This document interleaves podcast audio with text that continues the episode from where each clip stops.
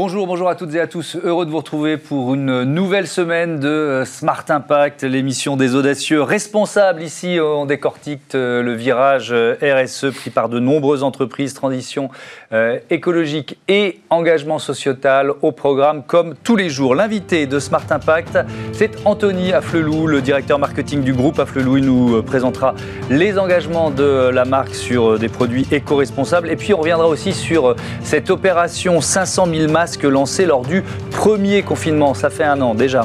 Euh, notre débat portera sur les enjeux de la transformation de l'industrie du textile. C'est le modèle de la fast fashion, produit dans des conditions parfois indignes à l'autre bout du monde, que l'on porte à peine avant de la jeter, qui est remis en cause. On verra comment la mode se réinvente. Et puis euh, dans Smart Ideas, vous découvrirez la marque Juliette qui euh, propose un gel douche aussi sain pour soi que pour la planète. Voilà pour les titres. C'est Smart Impact et c'est tout de suite.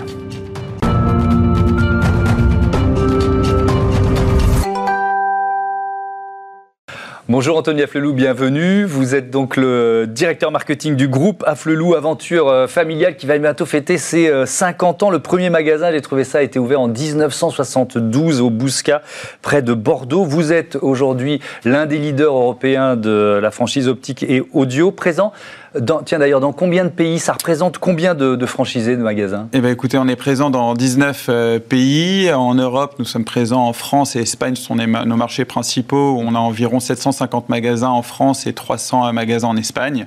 On a aussi une implantation d'un peu plus de 50 magasins en Belgique, en Suisse, Portugal. Et ensuite, notre implantation est, en, Afrique, dans les pays francophones d'Afrique, comme le Maroc, mhm. l'Algérie, la Tunisie. Nous avons récemment ouvert aussi euh, dans les pays du GCC, comme au Koweït et à bientôt à Dubaï, et aussi en Colombie et Asie du Sud-Est. Donc la croissance continue. Si vous deviez euh, caractériser ce succès en quelques mots-clés, vous diriez quoi? Bah, écoutez, euh, la, le l'entreprise Afflelou s'est construite autour de l'innovation, mhm. euh, de l'esprit d'entreprendre, de l'expertise opticien, et puis aussi de la confiance qu'on a pu créer avec notre réseau de, franchisés. Mhm. le, fait de pouvoir, je ne sais pas quel terme vous employez d'ailleurs, multi-utiliser, enfin bon, ou d'avoir deux, lunettes pour le prix d'un, parce que ça, c'est ce que le grand public a retenu aussi. Oui, exactement. Le lancement de, de Chin Chin, qui est la deuxième paire pour un euro de plus, qui a été en 99 et donc euh, lancé en 99 et on continue justement avec euh, cette euh, politique commerciale depuis 20 ans qui, qui a un vrai, vrai succès, qui traduit un, répond à de vrais besoins pour, pour les mmh. clients. Alors aujourd'hui, il y a, peut-être un autre mot qui vient, c'est le mot d'éco-responsabilité. Est-ce mmh. qu'il traduit une valeur du groupe Afflelou et, et si oui, depuis combien de temps? Oui, bien sûr, on parle d'éco-responsabilité, ça s'inscrit même dans une politique RSE plus, plus globale. Euh, on ne parle même pas de stratégie RSE. Pour nous, la RSE, ça doit faire partie de chaque, euh, chaque action en fait inhérente à l'entreprise. On a lancé il y a quelque temps des, produits éco-responsables, notamment avec notre collection H2O, qui sont des montures fabriquées à partir de, bouteilles en fait de plastique qui ont été pris dans, dans, les océans. Donc on a, on, a on a recyclé 20 000 bouteilles en plastique pour créer ces, collections. Mais c'est aussi d'autres actions que nous mettons en place, comme le recyclage des lunettes, des lentilles, euh, des piles pour les appareils auditifs, parce que nous faisons aussi de, de, l'audio. Mhm. Euh, et ensuite vraiment d'avoir cet, cet, engagement aussi pour, pour les clients, les franchisés et puis aussi pour toutes les personnes euh, du, siège. C'est quoi, si vous deviez, parce que, tiens d'ailleurs, dans, dans, la gamme, euh, y a, ça, représente un petit pourcentage aujourd'hui, euh, la gamme éco-responsable? Écoutez, la, gamme éco-responsable, oui, ça représente un, petit pourcentage pour l'instant. On a lancé ces, ces produits à l'été dernier. Ah oui, c'est tout récent. Exactement, mais on est amené à créer de nouvelles, de nouvelles collections, là, de, nouvelles collections solaires notamment vont, vont être lancées par rapport à, ce, ce, système d'éco-responsabilité. Mhm. On a aussi notre collection phare Magic, vous savez, qui est la lunette de vue avec euh, les, clips qui vont sur la lunette de vue. On, mhm. a, on a justement euh, des, fabriqué des clips en matière éco-responsable. Mais ça ne s'arrête pas là. Tous les sachets plastiques euh, de, nos, de, nos, de, nos, de nos lunettes sont, vous savez, les, nos lunettes sont livrées dans des sachets plastiques qui sont biodégradables. Mhm. Et on a aussi justement des, des verres euh, des, des, verres qui sont entièrement biodégradables. Mmh. Ça, suppose, alors si on veut monter en gamme justement mmh. pour être de plus en plus éco-responsable, ce qui euh, permet aussi de répondre à une demande des, consommateurs. Est-ce que ça suppose de, changer euh, profondément l'outil de production pour un groupe comme le vôtre? Non, pas profondément l'outil de production, c'est-à-dire qu'on met des nouvelles, des nouvelles mesures en place. On travaille avec plusieurs, plusieurs fournisseurs qui, qui, eux, ont déjà, qui sont déjà bien processisés pour, mmh. pour pouvoir justement fabriquer des, produits éco-responsables. Donc là-dessus, c'est plus une volonté qu'on doit avoir qui, qui doit être commune. Et puis, euh, et puis vraiment, euh, c'est une tendance qui doit être sur du euh, long terme. C'est pas du jour au lendemain qu'on peut avoir justement toutes nos collections qui sont éco, éco-responsables, mhm. mais ça se fait petit à petit. Il y a un mot que vous avez employé, je crois que c'est même le premier mot que vous avez employé mhm. pour caractériser le succès du groupe Afflelou, c'est le mot innovation. C'est un domaine la lunetterie, alors il y a aussi les prothèses auditives, mais la lunetterie, mhm. c'est un domaine où on innove encore beaucoup régulièrement? Oui, bien sûr, bien sûr, on, on innove beaucoup avec des, concepts commerciaux. Vous savez, euh, permettre aux gens de, bien voir, c'est avant tout leur permettre de, mieux vivre euh, aussi. On a l'apport des nouvelles technologies avec euh, beaucoup de recherche et développement sur ce qu'on appelle les, smart glasses. Donc, on a par exemple Google qui a sorti des, nouvelles lunettes justement intelligentes, la mmh. possibilité d'entendre le son directement dans les branches de lunettes. Donc, c'est intéressant parce qu'il y a aussi beaucoup de recherche et développement qui se font qui, sont liés entre la vue euh, et l'audition. Donc vous pourriez euh, réunir vos deux métiers en quelque sorte? Exactement, bah, ça c'est un de, un de nos enjeux. Il y a, 10 ans, on a lancé euh, l'activité audio. Mhm. Donc 100% des malentendants sont presbytes, c'est-à-dire que 100% des malentendants ont besoin de, lunettes, donc la synergie est toute trouvée, et justement il y a des, des produits qui, qui, qui, sont en cours de développement qui pourraient allier les deux. Mhm. ça veut dire quoi? Ça veut dire des produits, des lunettes de plus en plus connectées? Des lunettes de plus en plus connectées. Après, on en est encore, euh, encore assez, assez loin. Il y a beaucoup plus d'innovation de, dans ce domaine-là au niveau, euh, au niveau des, des, aides auditives. Mhm. Donc, vous savez, entre euh, ce qui est euh, faisable et commercialisable, il y a toujours, on va dire, un, certain, un certain gap du réalité économique. Mais euh, oui, il y a une tendance vraiment de, lunettes. Mais, mais, vous avez évoqué les, les, Google Glass. C'est mhm. plutôt un semi-échec quand même. Ça ne vous refroidit pas sur le chemin des, lunettes connectées Alors, e, effectivement, c'est un semi-échec, mais ça montre tout de même une, une tendance. C'est-à-dire que quand on a des innovations de, rupture ou des innovations importantes, mhm. je pense qu'il faut voir plutôt sur quelles sont les perspectives euh, sur du long terme euh, et de ne pas s'arrêter justement à des, à des, à des, enfin, des échecs ou à des lancements qui auraient pu être ratés. Hmm. Est-ce qu'il y a d'autres actions de... Alors là, je prends la partie solidarité de, euh, de la, politique RSE d'une mhm. entreprise. Est-ce qu'il y a des actions de solidarité menées par le, par le groupe Afflelou dont vous pourriez nous parler? Alors écoutez, nous sommes en train de, de, construire cela. Comme je vous l'ai dit, l'important pour nous dans, dans, dans la RSE, c'est aussi d'être pertinent et d'avoir euh, un discours qui soit en adéquation avec euh, notre métier euh, d'opticien. équiper des, gens, leur permettre aux gens de, mieux voir et de mieux entendre, c'est aussi de mieux vivre. On est dans un contexte sanitaire malheureusement qui engendre une crise compliquée. Et on a des perspectives justement par rapport à ça de réinsertion sociale ou d'aider les gens justement à mieux vivre en leur donnant accès aux lunettes et aux aides auditives. On a une fondation à Flelou euh, qui a été euh, créée il y a un peu plus de, de 15 ans et qui est gérée par l'Espagne, où notamment euh, on fait du dépistage au Maroc et dans d'autres pays, pays d'Afrique et on donne des, des, lunettes gratuitement pour les personnes les plus défavorisées. Mmh. Alors il y a une histoire, je voulais garder un peu de temps, que je voudrais que vous nous racontiez, revenir sur une autre action de solidarité qui a été menée il y a bientôt un an, printemps dernier. on est au tout début de la, juste après le premier confinement. La Mhm. promesse, elle est simple. Le groupe Afflelou dit on va fournir 500 000 masques à l'Agence régionale de santé et on est début avril 2020. Je le dis, la, euh, promesse est simple, sauf qu'à l'époque, toute la planète veut des masques. Mhm. Euh, pour le mettre en œuvre, ça a été plus compliqué. D'abord, vous vous êtes retrouvé confronté quoi, à l'administration chinoise, en quelque sorte Exactement, l'administration chinoise, en fait, euh, on, s'est renseigné auprès de nos fournisseurs, de nos fournisseurs s'il y avait justement possibilité de produire des masques à distribuer en France. lors du premier confinement, il y avait justement une pénurie, une problématique de, de masques, et on s'est dit, bah, si on peut justement amener un peu notre pierre à l'édifice ou aider en distribuant des masques, ce serait une, bonne chose. Euh, mais ça a duré plus longtemps que, prévu. Euh, et en fait, les masques qui étaient complètement déjà euh, réservés par l'ensemble des gouvernements internationaux ont mis énormément de temps à venir, à venir en France. Enfin, énormément de temps. On mis un mois de plus que ce que ça ne devait l'être. Donc on était dans une. Il a fallu trouver un nouveau partenaire, Géodis, je crois. Ça voulait dire qu'il fallait reconfigurer, réempacter, presque réemballer les Exactement, exactement, réempacter. aussi s'assurer avec le, le, gouvernement français qu'on, enfin, qui nous aide en fait dans, dans cette, dans, mm. cette, dans cette démarche. finalement, tout s'est, tout s'est bien, tout s'est bien, tout s'est bien passé. nous avons demandé d'ailleurs, nous avons sollicité l'ensemble de nos, de nos franchisés pour participer à cette opération. Mhm. Euh, et c'est ce qu'ils ont fait. Merci beaucoup, merci euh, Anthony Flelou, à bientôt sur, euh, sur Bismart. Tout de suite, on débat, on débat sur la fin, ou pas d'ailleurs, de la fast fashion.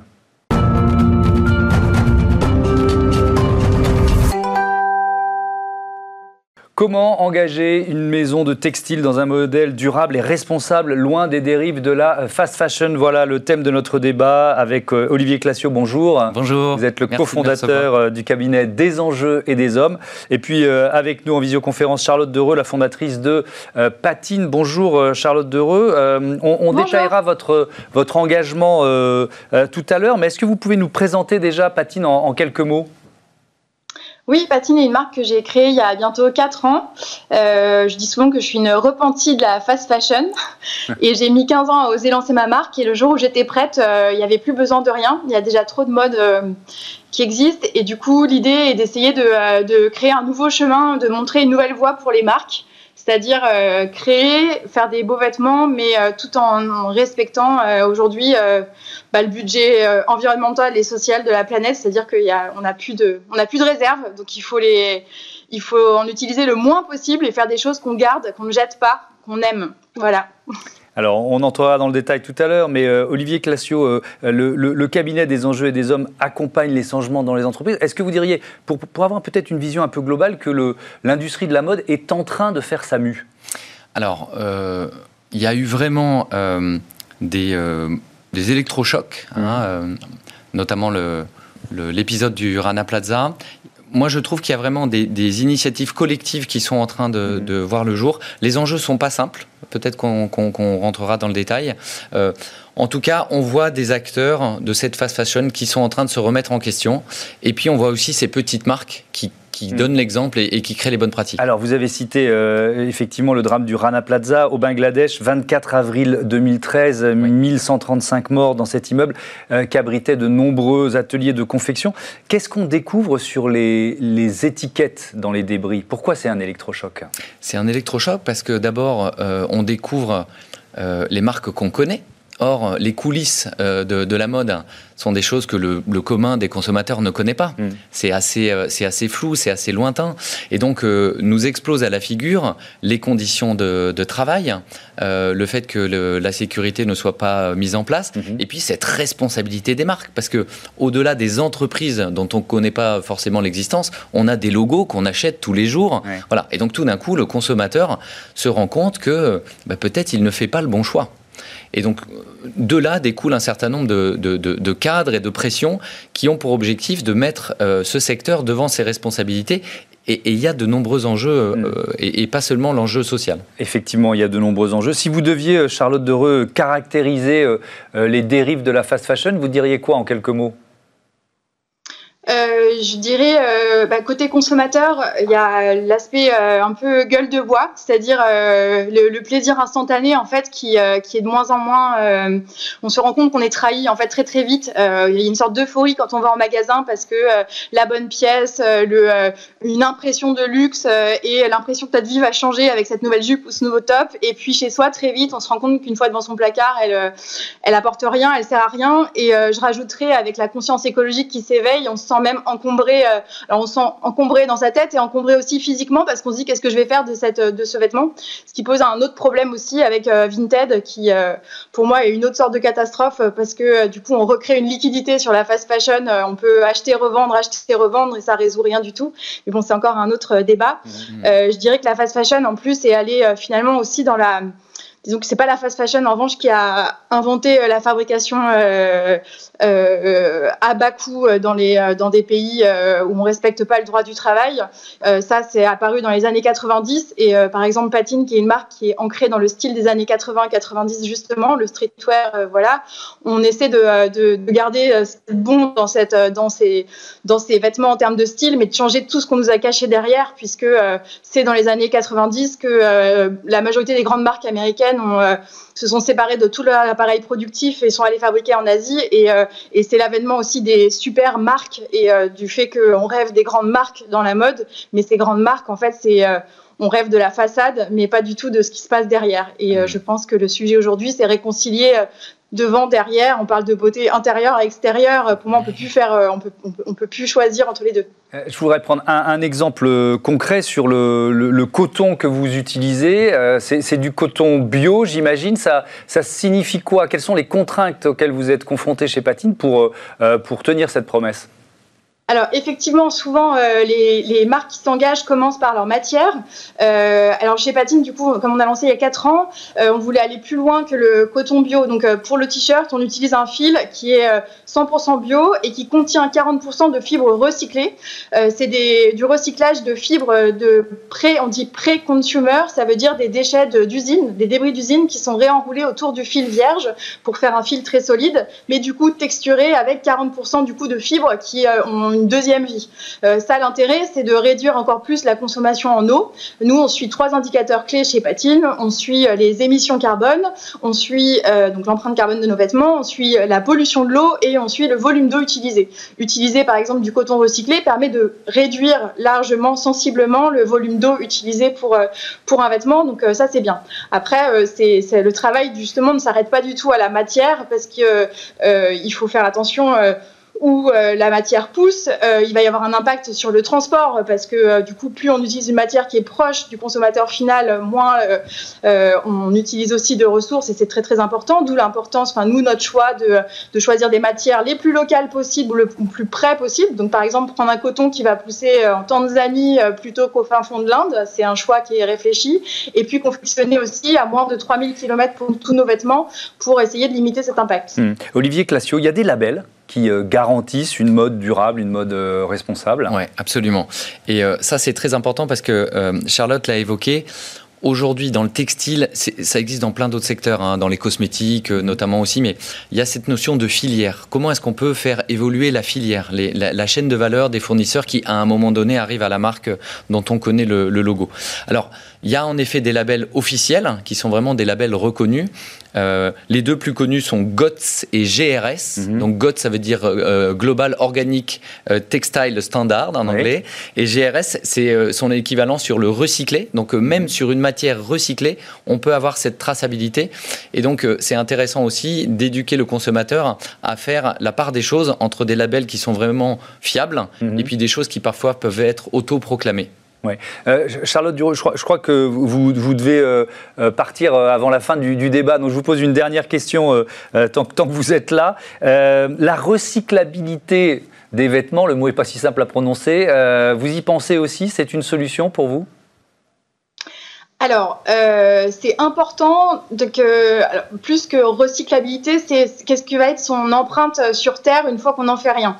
Euh, alors, deux choses là-dessus. Euh, moi, je, le recyclage est hyper important, de pas fabriquer, par exemple, des vêtements en polyester vierge ou en mauvaise viscose qui vont mettre des centaines d'années à se biodégrader et tout ça en plus en relâchant dans la terre des, des, des, produits chimiques mauvais. Ça, c'est important. Euh, cependant, le, recyclage, c'est euh, un combat qui est aussi celui de la fast fashion. Euh, pour, bah, c'est bien, mais en même temps, le fait de, de, dire qu'on peut recycler les choses, c'est pas du tout encourager à baisser sa consommation. Et mmh. mon avis aujourd'hui est que le recyclage est effectivement le grand combat du coup de ces marques de fast fashion pour bah, continuer à exister en tant que modèle économique, parce mmh. que bah, comme si on a une solution pour que le vêtement puisse redisparaître et renaître de ses cendres, tel Jésus-Christ, euh, pour qu'on rachète du coup un top à 10 euros, pour moi, c'est pas la solution. Euh, le combat euh, de marques plus petites et engagées, et petites mais solides et en croissance, croissance, c'est pour moi d'essayer de, fabriquer des vêtements qu'on garde. Et dans la recette de garder un vêtement, ça ne veut pas dire être tous habillés en toge, en toge bleu marine triste et se punir. Ça veut dire tout penser pour qu'on aime ces vêtements longtemps. Et pour les aimer longtemps, il y a plein de façons de faire. Évidemment, qu'ils soient très beaux, qu'ils soient beaux de l'intérieur, comme on a pu le voir aussi en étant extrêmement transparent sur leur, sur leur fabrication et la traçabilité complète de la fibre jusqu'à la teinture et qui a fait le vêtement. Euh, mais c'est aussi toute l'émotion qu'on peut y mettre. C'est les références historiques et culturelles pour expliquer les choix qu'on a fait d'un point de vue design. Euh, et puis, c'est de créer des marques qui sont aujourd'hui connectées à leurs clientes. C'est pour ça que euh, toute une génération de nouvelles marques comme, comme la nôtre sont en train de grandir. C'est que on est en direct avec nos clients, bah, avant tout sur les réseaux sociaux, notamment sur Instagram, sur le compte Patine Paris. On discute deux heures par jour, tous les jours. Moi, c'est ce que je fais depuis quatre ans, deux heures à discuter avec nos clientes euh, pour concevoir les vêtements avec elles et puis euh, pour s'assurer qu'elles continuent à les porter, à les aimer. Euh, c'est un travail de tous les jours. On n'abandonne mm. pas le vêtement une fois qu'il est vendu. Merci, merci Charlotte de Bon vent à, Patine, cette, notion de, communauté, effectivement. Olivier Classio, les, enjeux dont on parle là, ils sont majeurs parce que ça ne va pas se calmer. L'augmentation de la population mondiale fait que la quantité de, déchets liés à l'industrie de la mode, est potentiellement euh, exponentielle. Exactement. Il y, a, quelques secteurs, hein, dont le digital, euh, dont les, impacts vont croissant et on ne sait pas euh, comment on va freiner ça, et, la mode aussi. donc, Aujourd'hui, force est de constater qu'on a une augmentation de la population et en moyenne évidemment une augmentation du, panier textile moyen. Donc ça veut dire qu'à un moment donné, ce, ce modèle de fast fashion, il génère une pression sur les ressources, beaucoup de déchets, dont la fin de vie n'est pas euh, pensée intelligemment à ce mhm. stade, c'est pour moi le gros défi. Euh, et puis, euh, ça soulève le, modèle de, consommation. alors, il y, a quand même des solutions. En tout cas, il y, a quand même des voies d'amélioration. La première, on l'a évoqué avec Charlotte, c'est la filière, parce que la filière, c'est à la fois du social et puis des, pratiques mhm. environnementales. C'est accompagner ses fournisseurs. Et pour ça, il faut garder les mêmes fournisseurs dans la durée. La deuxième chose, c'est de travailler sur la matière. On en a parlé. Donc, c'est d'être sûr que la matière, si elle est vierge, euh, répond à un certain nombre de standards, dont les labels qu'on a évoqués tout à l'heure. Mais c'est aussi d'essayer au maximum, et, elle a donné l'exemple de Patine, d'injecter de la, de la matière recyclée dans les nouveaux produits. Mhm. Sauf que cette matière aujourd'hui, dans le textile, ce qui est très compliqué, c'est que la fin de vie n'est pas pensée. Il y a en, en, RSE, on appelle ça l'éco-conception. C'est quand on invente un nouveau produit de mhm. déjà réfléchir à, viendra après son usage. Voilà. Et donc, par exemple, conclusion, malheureusement, la séparabilité, par exemple, c'est un sujet euh, très important. Donc, comment je mélange pas trop des, des, fibres qui seraient difficiles là. Et puis, l'avenir, quand même, c'est euh, est-ce qu'il y a un nouveau modèle économique euh, Charlotte était assez critique sur la seconde main. Mhm. Je pense qu'une seconde main intelligemment pensée, c'est quand même intéressant. Et puis, on voit émerger des marques où on n'achète plus le produit, mais on le loue. Et donc peut-être que l'avenir, c'est qu'on n'ait plus des placards pleins de vêtements, mais que euh, les vêtements circulent et, qu'on les utilise de manière complètement différente. Et on aura l'occasion d'en reparler euh, ensemble, euh, Olivier Classio, peut-être avec, une, autre marque, une, grande marque très connue des, des consommateurs français. Merci beaucoup d'avoir participé à ce débat. Tout de suite, on découvre un gel douche sain pour nous et pour la planète. Smart Ideas avec BNP Paribas. Découvrez des entreprises à impact positif.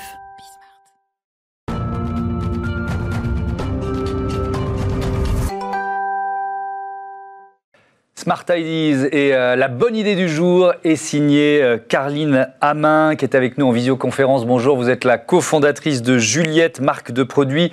Euh, c'est vous qui le dites, c'est votre baseline, votre leitmotiv bon pour la planète et la santé. Vous commencez par le gel douche, c'est ça? Bonjour, oui, tout à fait. Euh, alors, on commence effectivement par euh, le gel douche. Euh, pourquoi le gel douche? C'est parce qu'en fait, c'est un produit déjà qu'on utilise tous les jours, une voire deux fois par jour, et c'est un produit qui est en fait un peu une aberration écologique parce que d'abord il est contenu dans un contenant en plastique à usage unique qu'on jette encore et encore pour racheter la même chose à chaque fois, et puis un gel douche classique c'est 80 à 90 100% d'eau eau que l'on a à la maison et que donc on pourrait éviter de transporter. Par ailleurs, euh, il y a à peu près 220 millions de bouteilles de gel douche en plastique qui sont jetées en France euh, chaque année. Euh, donc voilà, c'est pour ça qu'on est parti en premier du, gel douche. Mais ça, fonctionnera comment l'offre le, le, que vous proposez avec Juliette, c'est quoi? Alors l'offre qu'on propose avec Juliette, alors donc à savoir que Juliette c'est euh, une idée qu'on a eue avec euh, Baptiste mon mari et, Juliette donc euh, qui est notre fille l'été dernier quand on est parti en vacances dans le sud.